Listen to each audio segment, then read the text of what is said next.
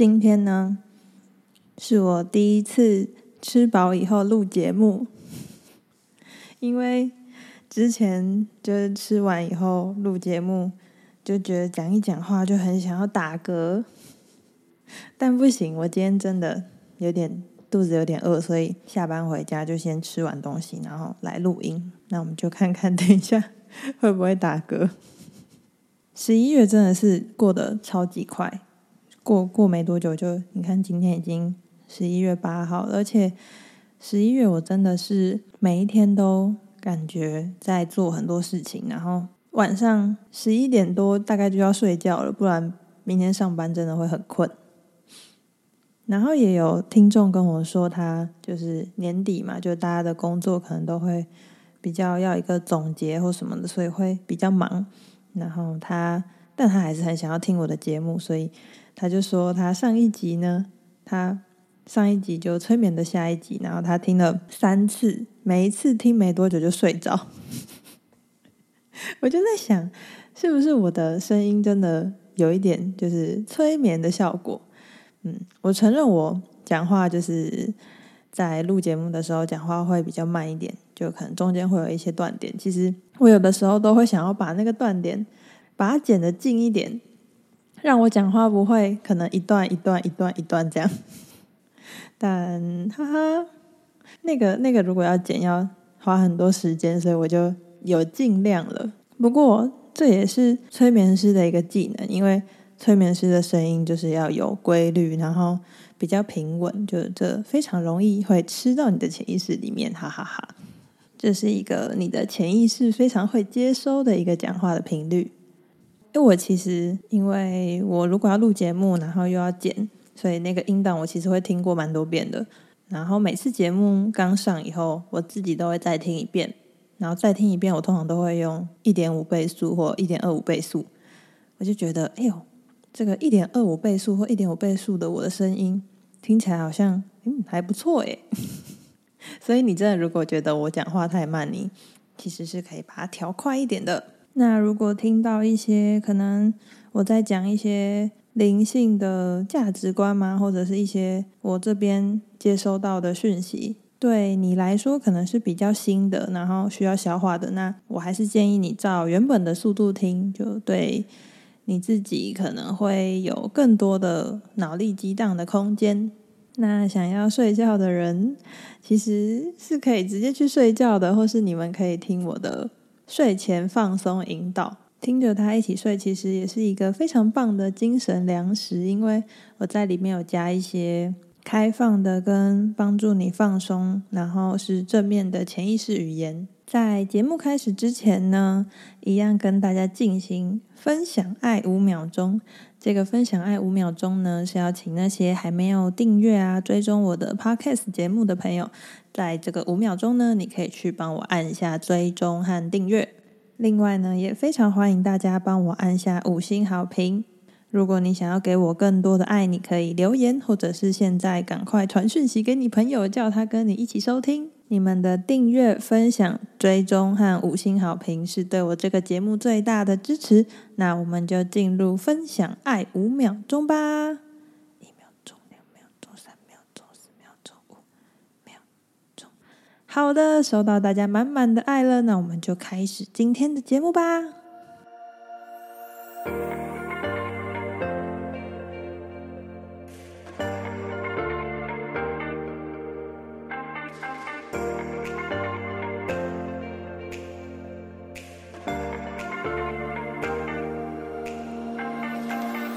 大家欢迎来到小安子电台，我是安子，非常开心呢，又在这里见到你。那我们就赶快来听听今天我有什么故事想要和大家分享吧。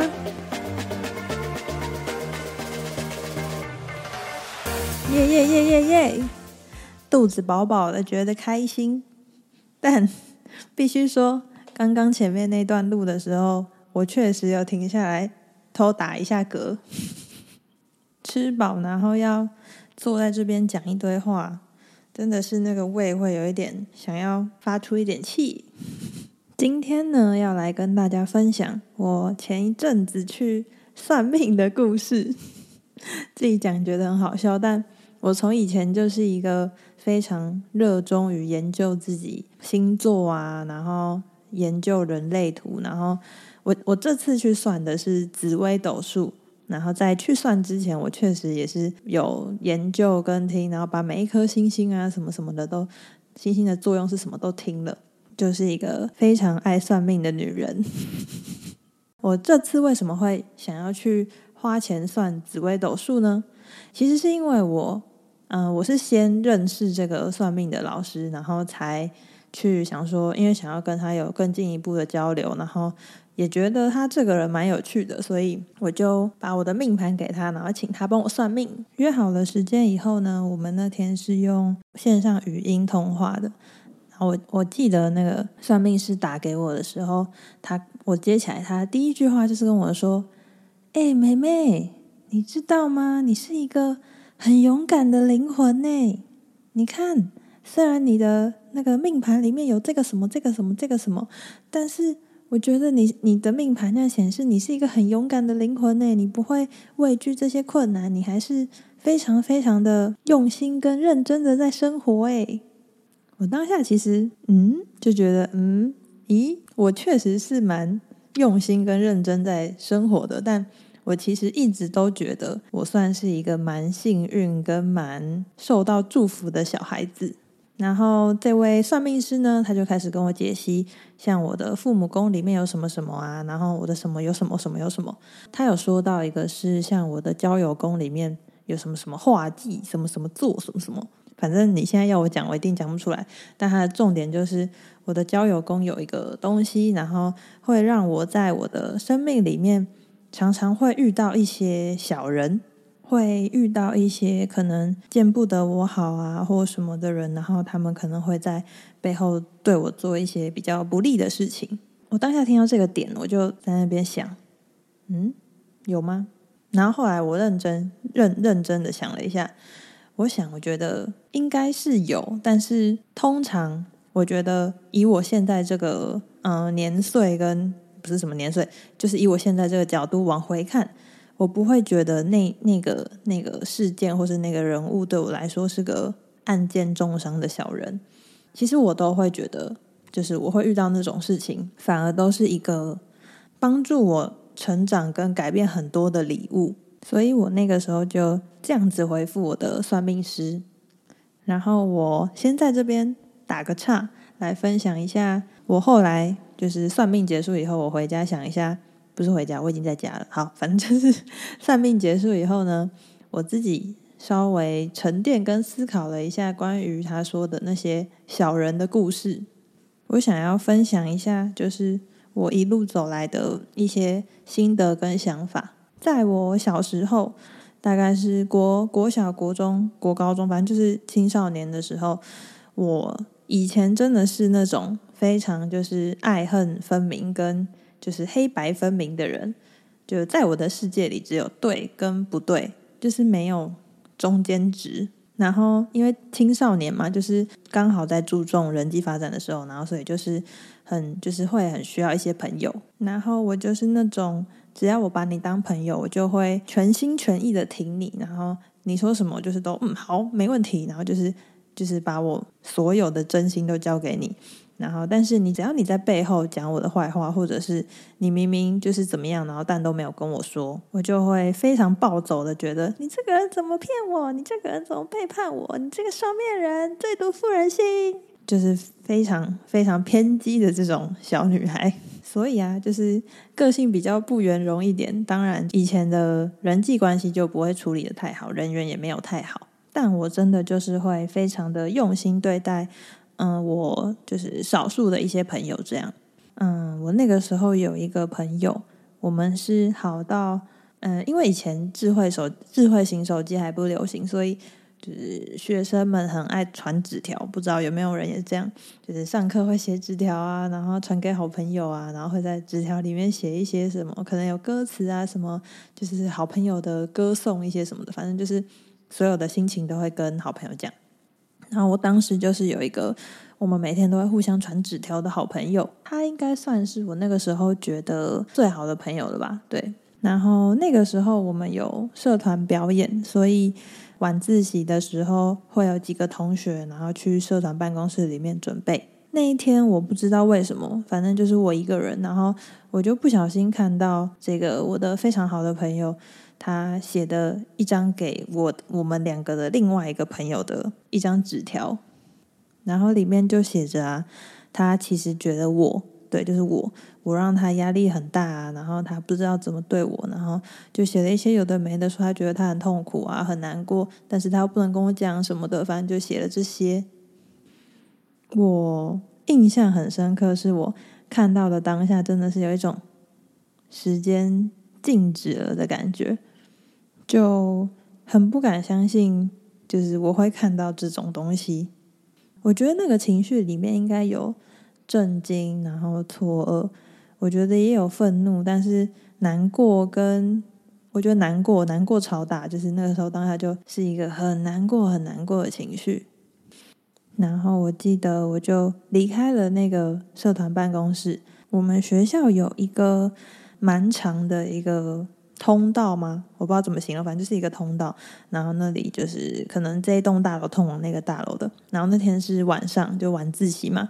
然后我就独自的走在那个道路上面，我已经忘记有没有下雨嘞。反正就是，我就走在那条路上，然后眼泪就开始一直一直掉，一直掉，一直掉，就觉得我怎么又遇到这种事情？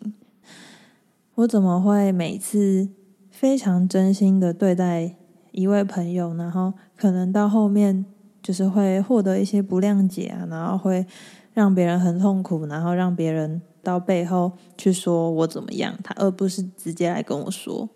以我之前的个性，我应该是就是会直接跟这个朋友闹翻，就是会跟他说：“你怎么可以在背后讲我？”然后什么的，就会把这件事情闹得很大，然后把他说得很难听。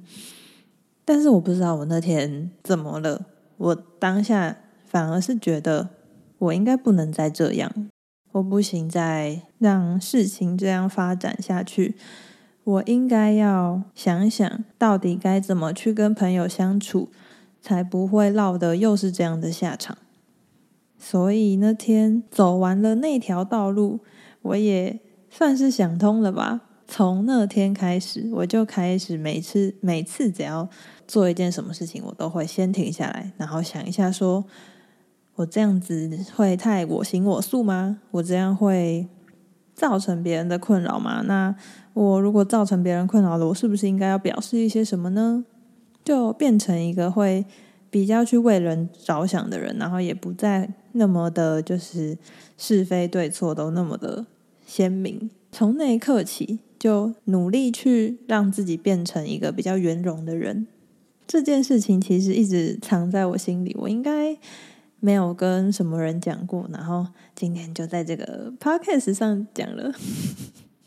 我只是想说，在自己的生命里，确实是有遭遇到一些真心，但是被变成是有点像是背叛，但那些都会会很像是一个提醒，他在提醒我要我往我自己的里面去看。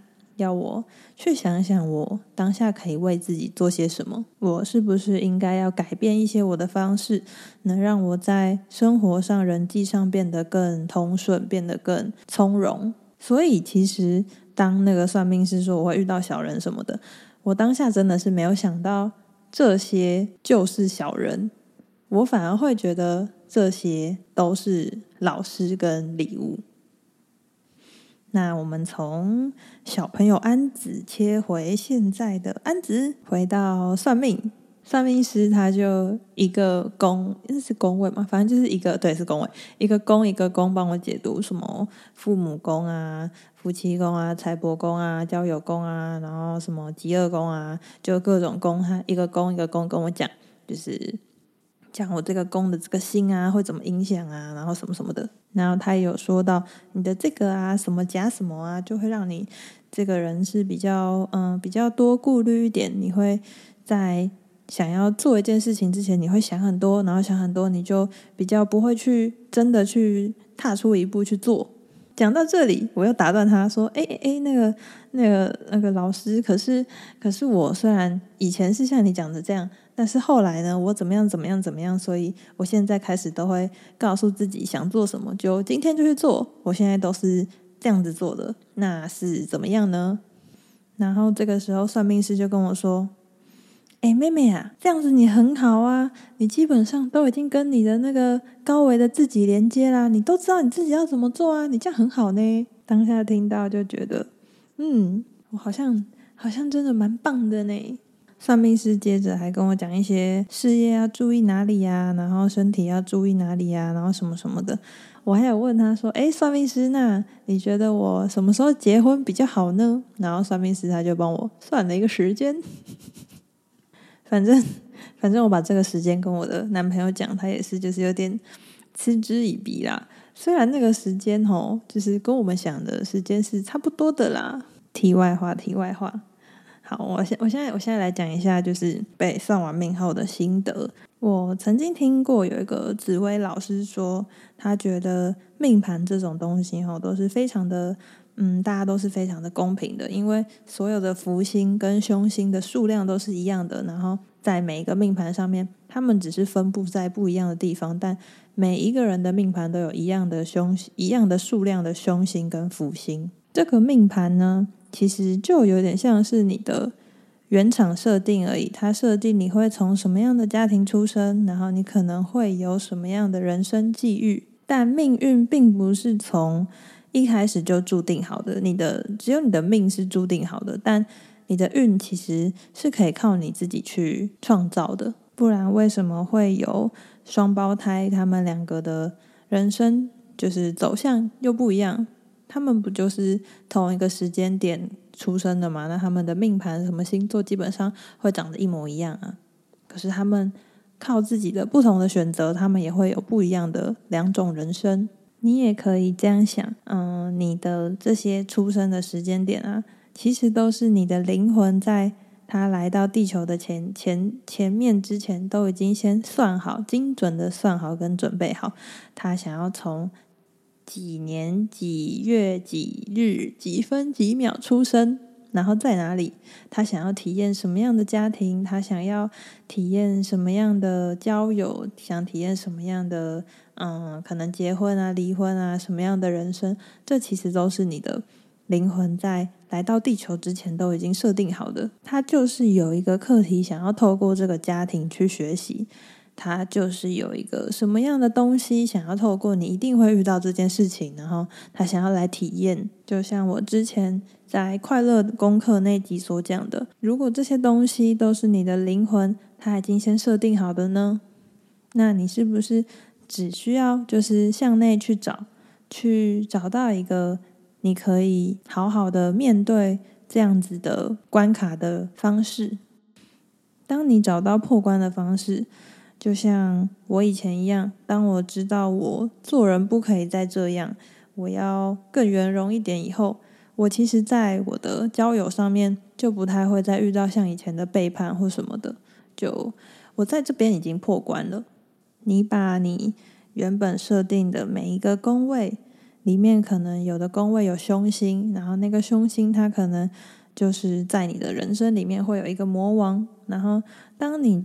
找到方式去，嗯，突破这个魔王，甚至是你找到方式跟这个魔王相处，那你剩下来的人生就不再需要破关啦，就可以非常轻松。跟你今天想体验什么就去体验什么，你想要成为什么就去成为什么的，体验这个地球游乐园的感觉。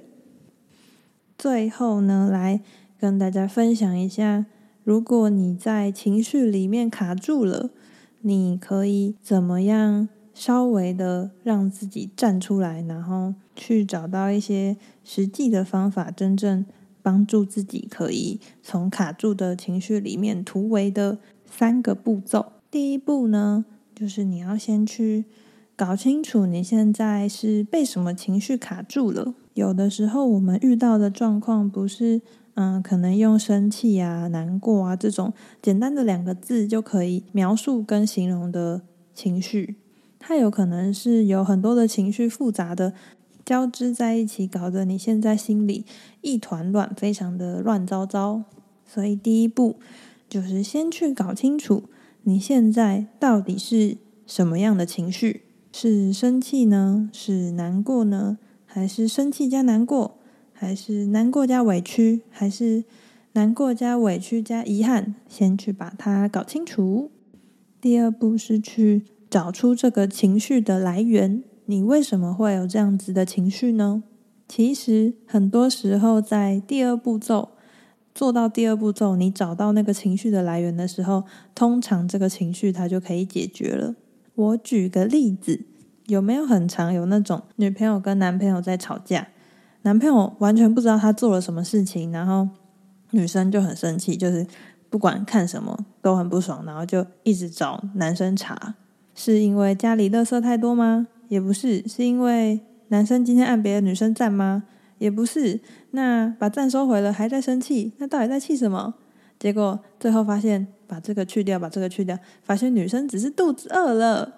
所以第二步呢，就是去找清楚，到底为什么你会有这个情绪的产生。它的源头是什么呢？我们很常被一个情绪困住以后，就会有点像被它控制住。我们看每一个东西都不顺眼，结果我们其实会因为外在很多，我们觉得我们其实不爽那个不爽那个，但我们会忽视原来我们真正觉得，嗯，让我们很不高兴的是什么东西，我们会被它障眼法障掉。所以第二步就是找出情绪的源头。最后呢，当你知道你现在的情绪是什么，然后你知道为什么有这个情绪发生，接下来第三步就是去看看你可以为自己做些什么呢？如果你是肚子饿，那你就去吃点东西；如果你是被误会了委屈，那你就去试着把自己的立场说明白，去找到一件你可以为自己做的事情，去找到一件可以。改善现况的事情。当我们被困在一个困境中，想要突破它，一定都要加入一个变数。有了这个改变，整个情况它才会改变。那我们与其等着我们不确定未知，别人可能心情好给我们一个变数，为什么就不当那个可以为自己站出来、为自己改变的那个人呢？在这边分享一段。Q B Q 问题背后的问题这本书里面，我很喜欢的一段话。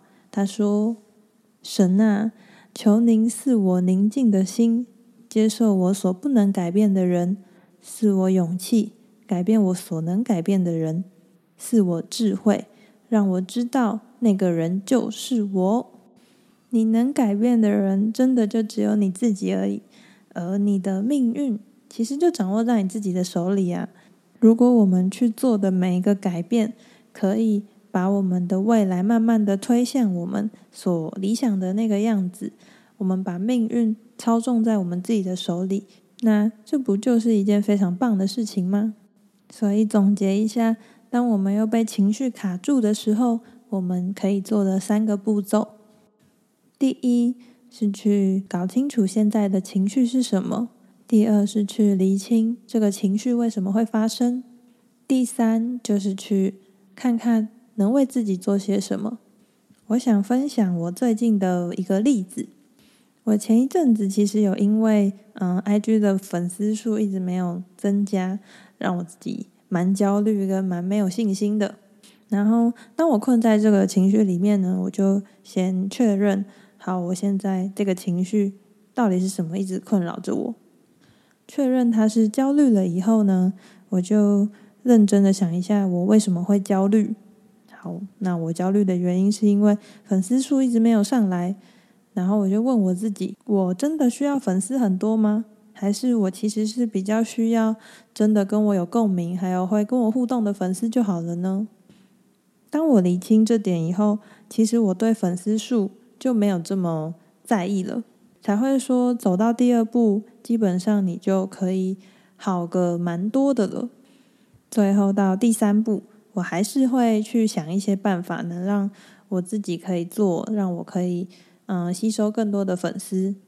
所以我就去上了嗯怎么经营 IG 的课程，去看了一些行销的书，然后我就发现，当我有这样一个一步一步的方向，就是一步一步的方向，然后可以朝我的目标前进，然后同时我在做的每一件事情，它都是我能知道我有做，它就会有成果；我没有做，它当然就不会有成果。就是这点是千真万确的。然后，当我知道这件事情以后，我其实心里就会比较踏实，我就不会是坐在那边空等，觉得啊，为什么我都没有人追踪我？为什么我的粉丝就是这样子而已？我就不会被困在这个情绪里面，而是会站出来做一些行动，让自己可以更朝自己的目标前进，而不是被困在原地的感觉。这是我最近的一个例子。